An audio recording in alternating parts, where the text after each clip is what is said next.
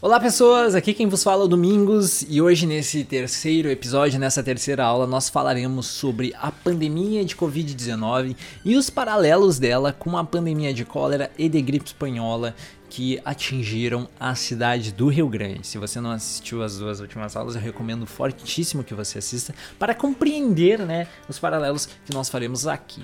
Mas vamos lá, uh, a gente no atual momento, né, nesse momento está sendo gravada essa aula, agora é dia 30 de março de 2021, ah, nós estamos ainda numa pandemia, tanto global, tanto nacional, estadual e municipal, que é da Covid-19, desse vírus, né, dessa família do coronavírus que atingiu a nossa realidade, mudou a nossa forma de viver, a nossa forma de interagir com as pessoas, nossa forma de ser uh, e de se proteger enquanto seres humanos.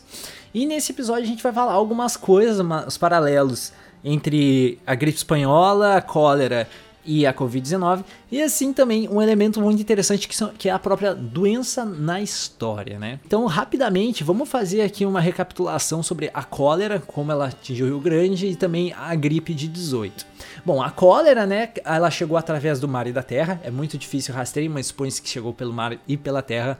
Ela ficou na cidade por quase dois meses, e o Rio Grande participou da enorme pandemia global de, que durou de 1846 a 1862. Lembrando, ela ficou por dois meses no final do ano de 1855 em Rio Grande.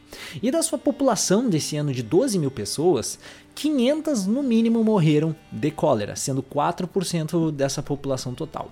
E um dos maiores impactos que a cólera trouxe para Rio Grande foi justamente uh, os sepultamentos além muros, né, que foi construído o cemitério, além muros que nós conhecemos, né, e a expansão urbana e o planejamento urbano, como eu comentei no, no episódio da cólera, que é a questão do centro do Rio Grande não ser matematicamente planejado, racionalmente planejado, e a cidade nova e os outros bairros serem matematicamente planejados justamente por essa questão uh, sanitária e dessa preocupação de, de uma estrutura higiênica e sanitária da própria cidade.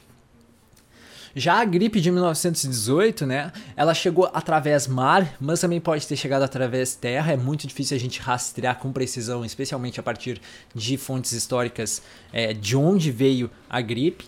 E ela ficou na cidade por 31 dias, né? Em um mês só ela ficou. E foi, isso foi no ano de 1918. E de 50 mil pessoas, tivemos 540 óbitos. Então, em média, 1% da população pereceu da gripe.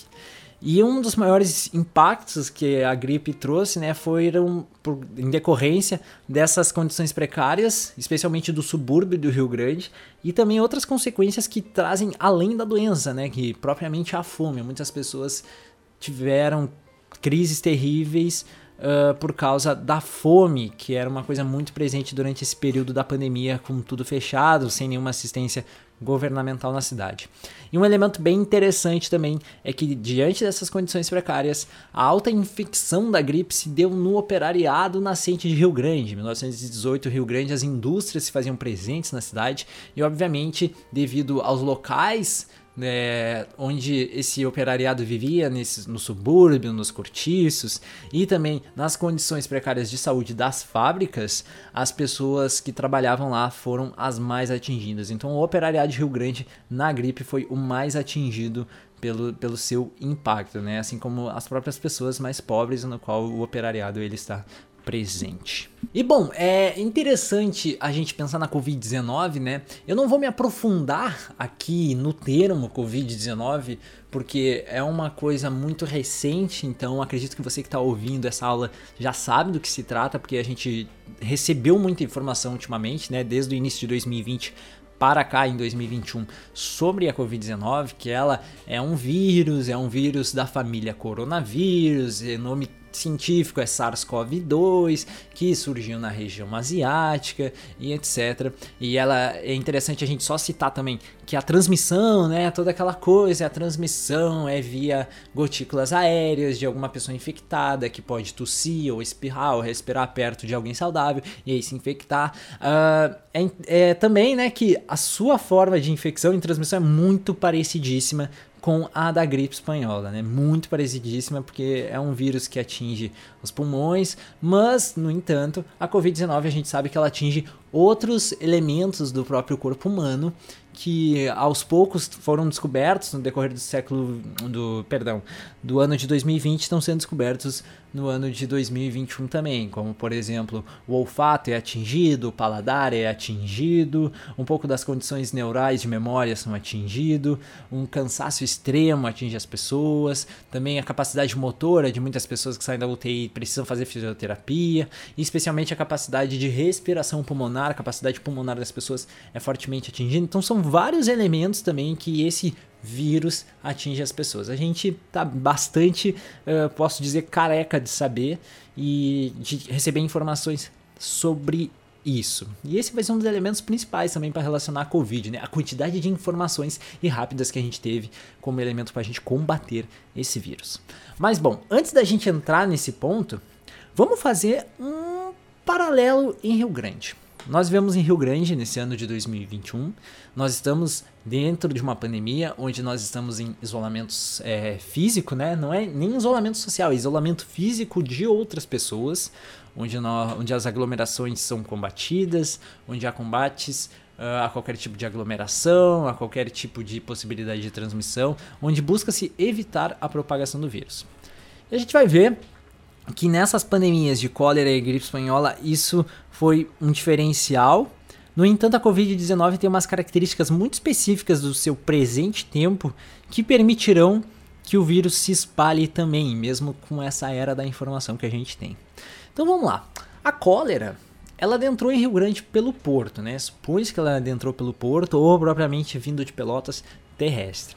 Já a gripe de 1918, supõe-se que ela entrou pelo porto por aquele navio que eu comentei que ele veio, veio carregado de pessoas infectadas que ficaram perambulando pela cidade. Ou via terrestre também. É muito difícil a gente bater. Nossa, veio do navio. Pode ter vindo de via terrestre também. Já a Covid, a gente não consegue rastrear com precisão o primeiro caso, porque a gente consegue pegar os primeiros positivos, assim, as primeiras pessoas que entraram em hospitais, vasculhando os arquivos.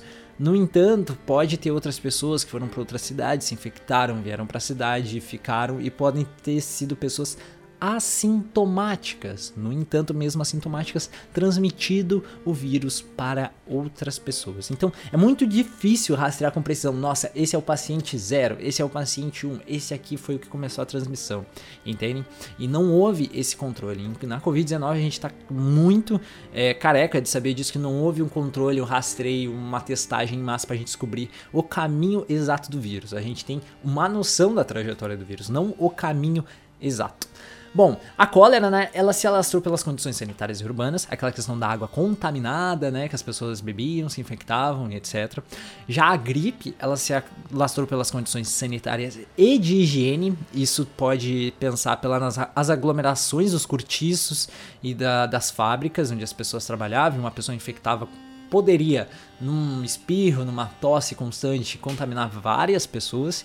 Já a Covid-19, ela se alastra também pelas condições sanitárias, essa de pessoas realizando aglomerações com um infectado contaminam vários, uh, e também por um elemento muito presente que são resistências. Resistências tanto de classes comerciantes, né, classes que nossa, eu não posso fechar o meu comércio, porque senão eu vou falir e eu não vou ter como alimentar minha família, né? Que por uma falta, é uma resistência por falta de uh, suporte governamental, assim como também resistência de pessoas negacionistas, que o negacionismo a gente pode pensar aqui de duas maneiras.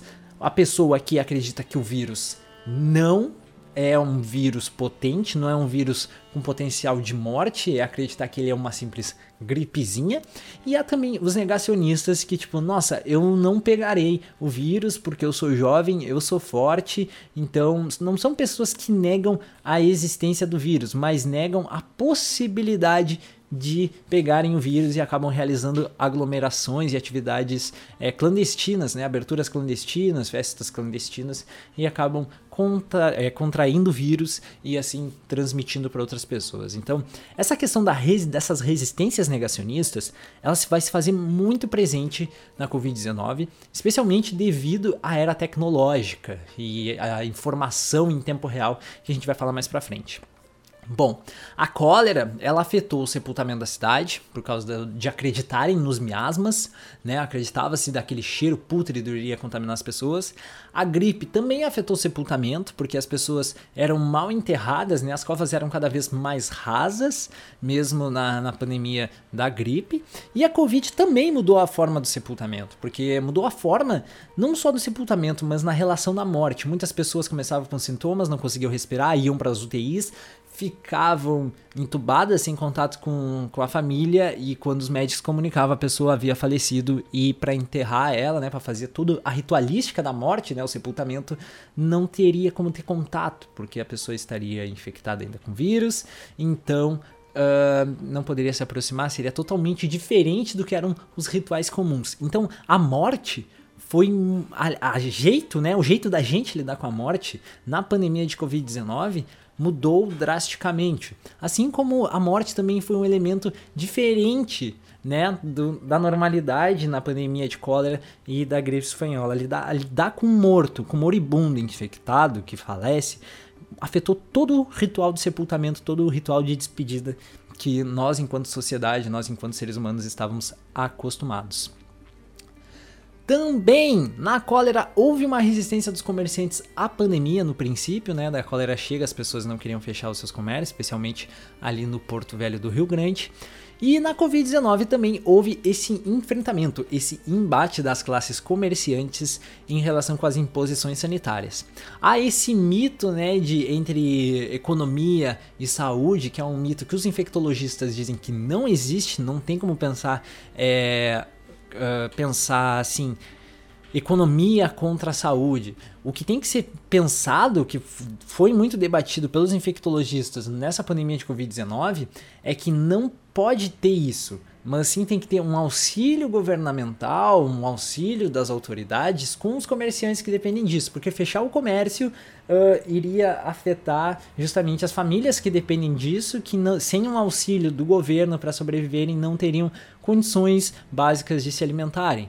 Então há muito essa, essa disputa até durante todo o ano de 2020, adentrando 2021, essa resistência dos comerciantes entre, uh, entre nossa, eu vou me arriscar, uh, contrair o vírus abrindo meu comércio, no entanto, eu tenho que fazer isso ou me infectarei. E há também pessoas que dentro dessa resistência e na questão de preciso me alimentar, são pessoas que ao mesmo tempo acreditam dizendo, não, essa é uma gripezinha, não vai dar nada, querem afetar nossa economia e etc. Então, são muitas variáveis que contribuem para essas resistências. Bom, a cólera ela causou terror nas pessoas e a gripe também causou esse terror. E muito isso era propagado pelos próprios Uh, como, como, podemos pensar, nos jornais, né? Os jornais da época era fonte de transmissão de informações, é, podemos dizer assim, para as pessoas, né? Verídicas sobre o que está acontecendo. Então a morte, tanto na gripe espanhola como na, na cólera, ela era representada pela foice, pela caveira, pelas caveiras dançantes, pelos moribundos diante da doença. Então ela era muito presente.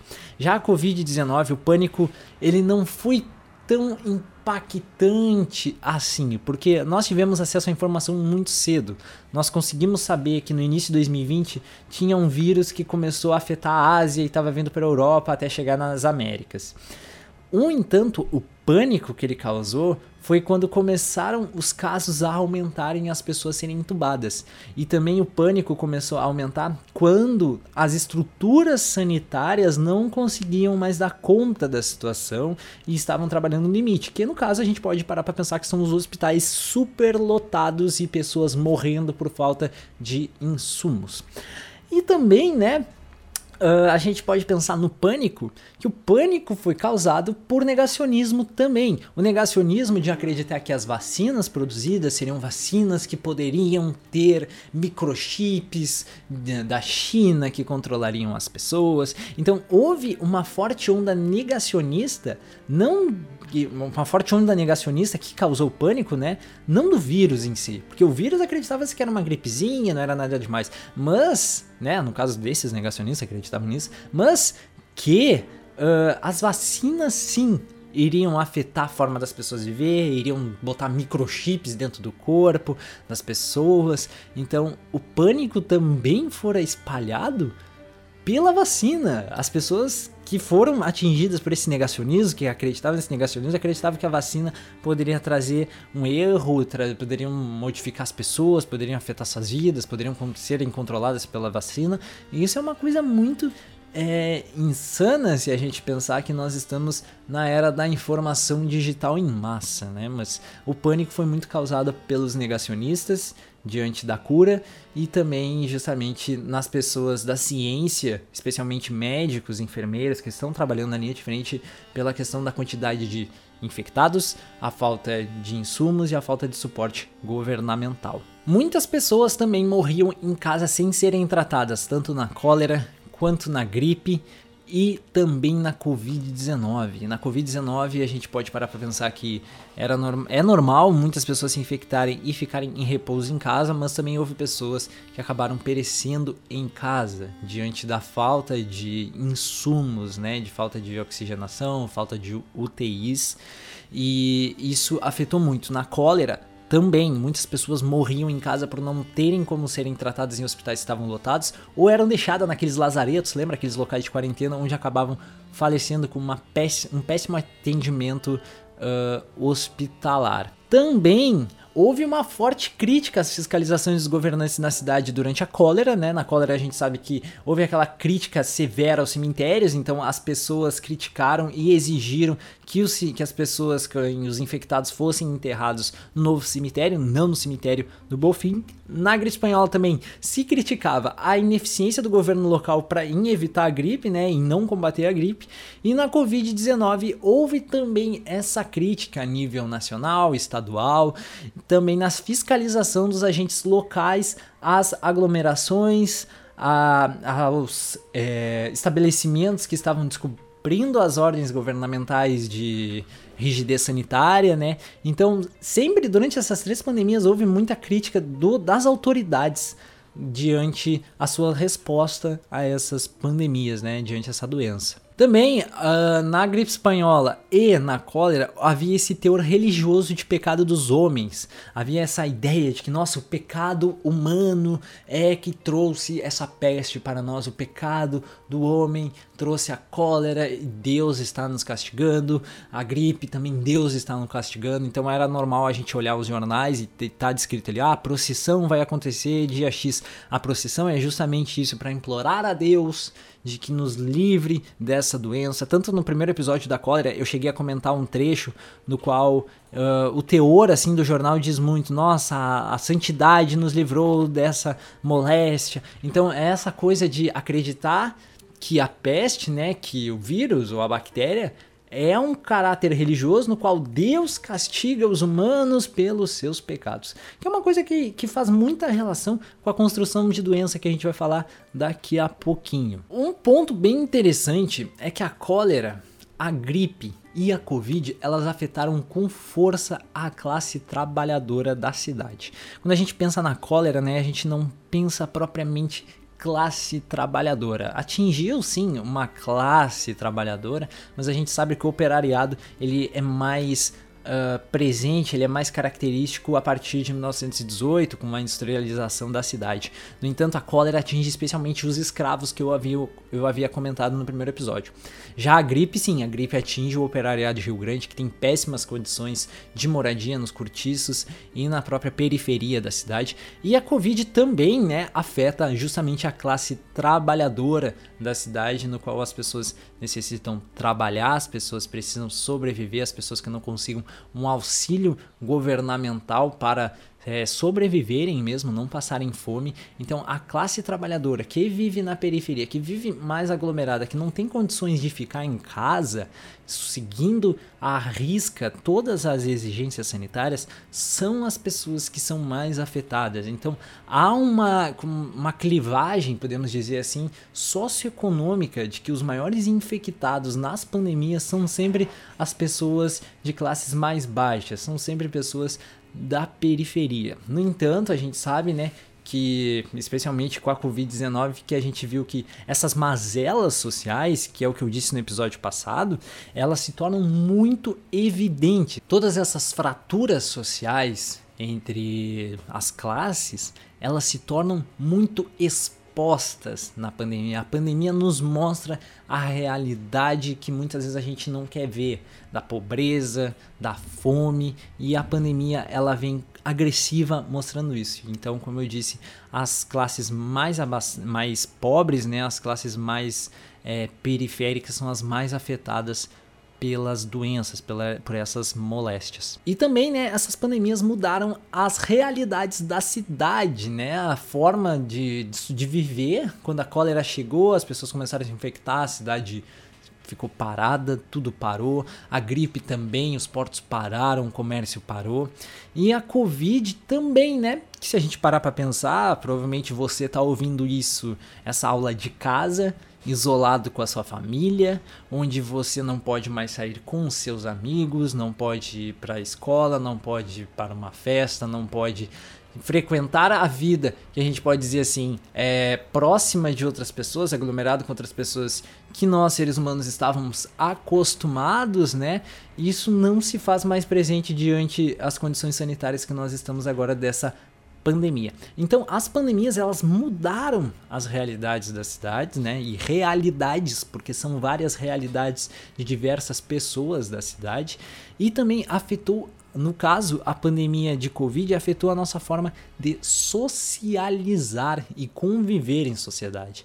Tanto que na Covid teve esse forte impacto que a forma de viver, a forma de socializar virou uma. É, modificou muito. Então, tem limitações de pessoas para ir ao supermercado, nós temos que usar máscaras nas ruas, nós temos que usar máscaras nos estabelecimentos, a gente tem que manter distanciamento das pessoas para conversar.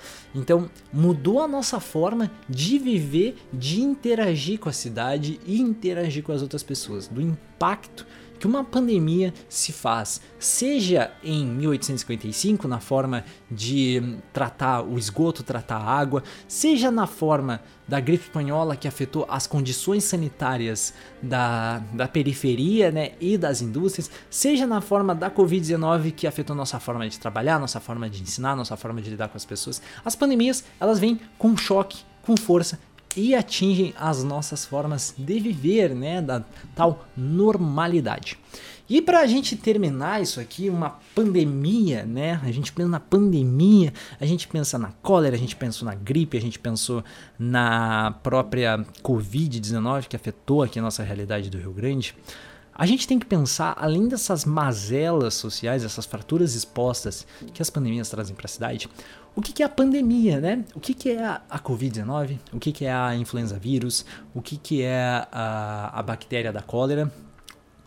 São doenças, doenças. Isso é interessante pensarmos enquanto estudamos história. O que é uma doença?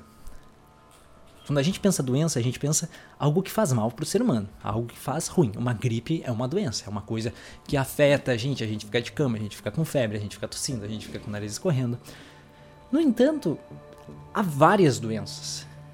Só que se a gente parar para pensar, biologicamente, o que, que, são os vírus? Os vírus ainda é aquele debate da biologia, ah, são seres vivos ou não são seres vivos, blá blá blá.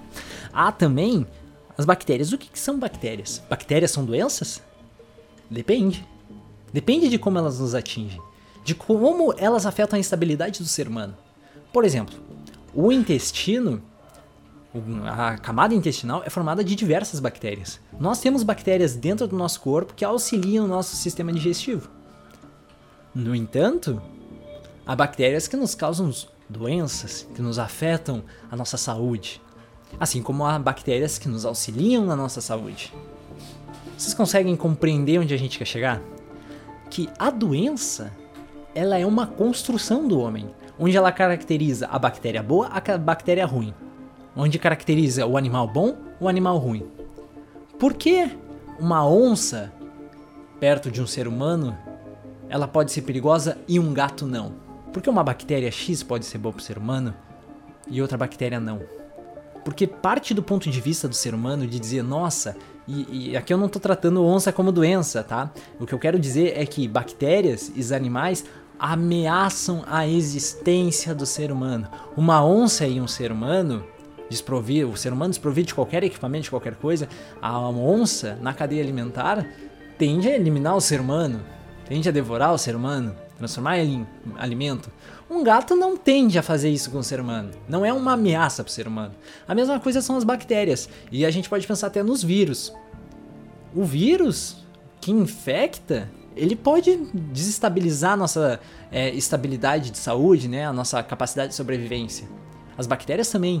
Então a construção da doença é justamente isso. A doença ela é uma coisa construída pelo homem, no qual caracteriza seres biológicos, né? Até, até e os vírus enquanto afetam ou não a estabilidade. E as pandemias mostram justamente isso. A construção do vírus como o inimigo, a bactéria como a inimiga que a gente tem que combater para mantermos a sobrevivência dos seres humanos. No entanto, se a gente esquecer esse pensamento de ser humano, do ponto de vista ser humano e pensar no mundo biológico, são seres que existem para viver, que tem seus ciclos, tem as suas cadeias, e assim como muitos animais domésticos morrem de vírus e bactérias, nós também estamos propensos a isso. No entanto, a gente constrói a imagem do bom e do ruim, do mal e do bom lactobacilo vivo que me ajuda na eliminação de, de intestino preso, é um lactobacilo bom. Já o bacilo que causa a cólera é um bacilo ruim. Então a gente constrói uma imagem, a gente constrói, nossa, a cólera é a morte, a pandemia, quer dizer, a Covid-19 é a morte e uh, também a gripe, a H1N1 é a morte. Então a gente, eles combatem a partir dessa perspectiva de construir a doença e dizer, nossa, isso é terrível para o ser humano, isso a gente tem que combater, porque isso afeta a nossa estabilidade enquanto seres vivos. Então, quando a gente estuda as doenças, né, seja a peste negra, seja as gripes, seja as pandemias de vírus, é sempre da perspectiva humana, porque logicamente somos humanos construindo o conhecimento, mas é interessante a gente refletir, né, que são seres biologicamente, né, estão dentro do planeta, que vivem no planeta, mas eles são construídos pelos humanos através da ótica de muitas vezes de é meu inimigo porque afeta a minha sobrevivência, ou não, é um ser do, do, mundo no qual eu consigo combater sem problema nenhum e não afeta a minha sobrevivência. É muito interessante e eu deixo vocês com essa reflexão, né? O como a doença ela é uma coisa construída pelo ser humano e também por todas essas reflexões que a gente fez até aqui sobre é, Rio Grande e como Rio Grande é muito, ficou muito, é, podemos dizer assim, muito vulnerável à pandemia, mesmo a gente vivendo a era da tecnologia, a era da internet 5G, a era das mensagens instantâneas, ainda as pandemias, essas bactérias e vírus atingem com força os seres humanos, mesmo numa era de informação, de tecnologia, de organização social extremamente bem acurada, de sistema de saúde fortes e intensos Claro, há diferenças óbvias, né? Se a gente parar para pensar no sistema de saúde de 1918 para o sistema de saúde de 2020, há diferenças absurdas, especialmente na evolução da ciência. No entanto, a gente ainda percebe que, mesmo com toda a evolução, tendo a gente conseguido segurar a barra das pandemias, elas ainda atingem e mostram as mazelas sociais, elas atingem com força a sociedade dos homens. Espero que vocês tenham gostado desses três episódios. Aqui quem vos fala é Domingos. Um abraço e tchau, tchau.